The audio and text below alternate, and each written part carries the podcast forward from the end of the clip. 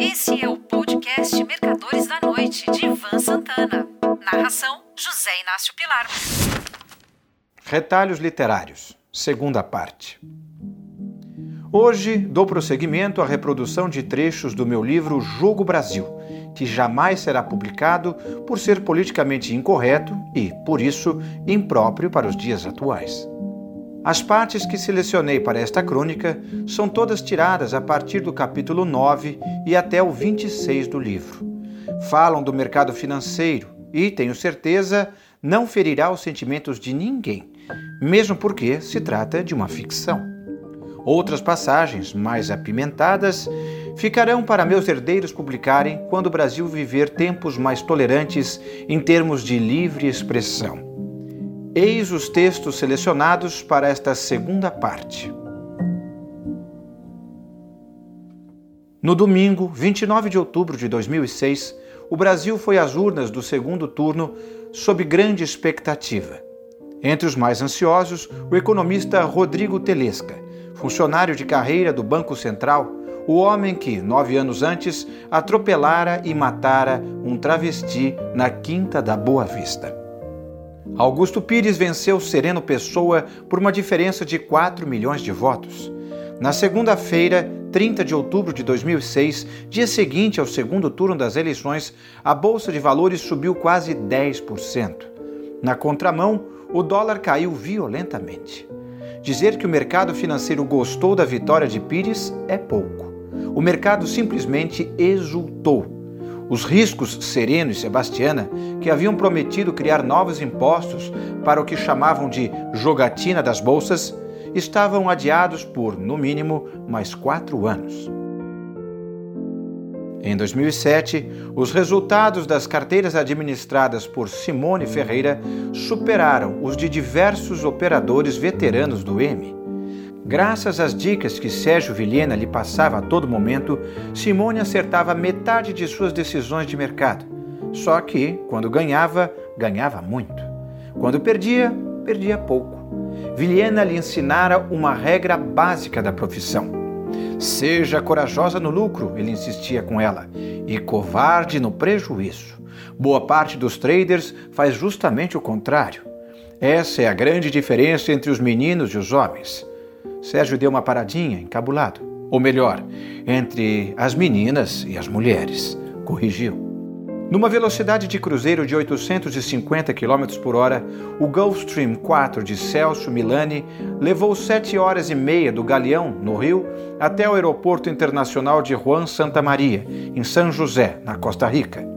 Por causa da diferença de fuso horário, eram ainda 5 da manhã na capital costarriquenha, quando o jatinho aterrissou.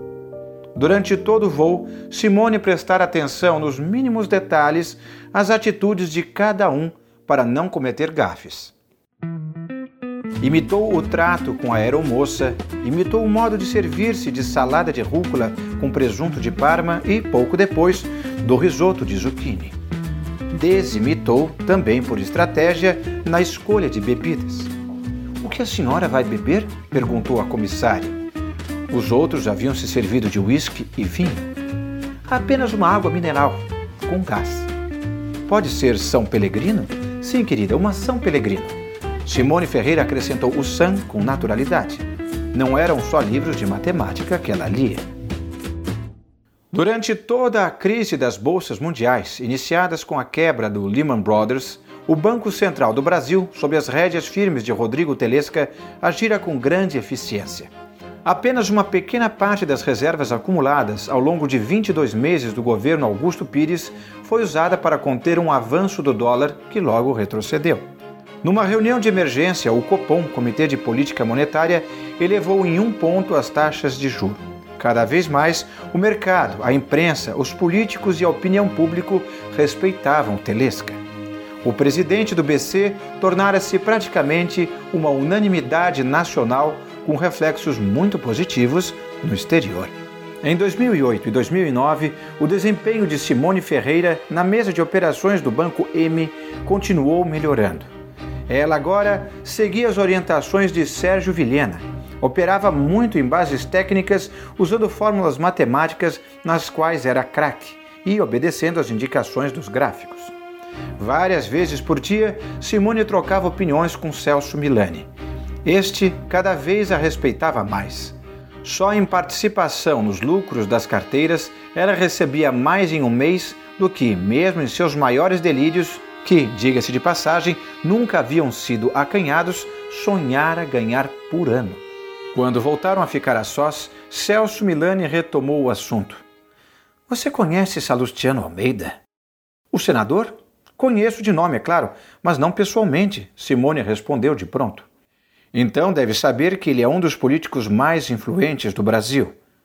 Milani baixou um pouco o tom da voz. Líder do governo no Senado, representante do Mato Grosso, Salustiano é articulado, culto, inteligente, competente, envolvente e, para sair dos entes, ladrão.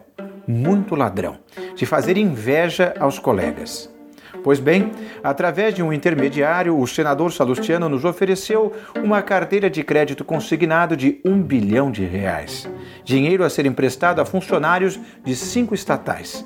Ele tem todos os contatos para conseguir a operação. Desde o início de 2010, o mercado passou a olhar exclusivamente para as perspectivas de mais uma eleição presidencial, cujo primeiro turno aconteceria no dia 3 de outubro. Novamente, Augusto Pires, agora tentando a reeleição, iria enfrentar a sem terra Sebastiana de Souza, que continuava não tendo terras, mas possuía um ótimo apartamento de cobertura no Passo da Areia, em Porto Alegre. E também Sereno Pessoa, com seu mesmo blá blá blá nacionalista e estatizante. Apesar de uma política monetária feroz que mantinha a economia estagnada e o desemprego alto, o presidente do Banco Central, Rodrigo Telesca, agora com 52 anos, não conseguia conter a inflação nem a queda do real frente ao dólar. O motivo era simples. Como havia o risco de Pires perder as eleições justamente por causa da recessão para um candidato de extrema esquerda, o fluxo de entrada de dólares no Brasil diminuíra bastante e o comércio e a indústria remarcavam preventivamente seus preços. Nos dias que antecederam as reuniões do Comitê de Política Monetária, é de praxe que o presidente do Banco Central não se encontre com o presidente da República, a não ser em solenidades abertas. O propósito desse procedimento é justamente o de preservar a autonomia do Copom sem que o colegiado sofra pressões do chefe do executivo. Por isso, Rodrigo Telesca se surpreendeu ao receber um telefonema de Silésio Trancoso, secretário particular de Augusto Pires, convidando-o para um encontro com o presidente em 29 de agosto, que caía num domingo a apenas dois dias da última reunião do Copom antes das eleições. O encontro seria um jantar na Granja do Torto, onde Pires costumava passar seus fins de semana. Mesmo sentindo-se desconfortável com o chamado, Telesca não teve como não atendê-lo. Bom, é isso.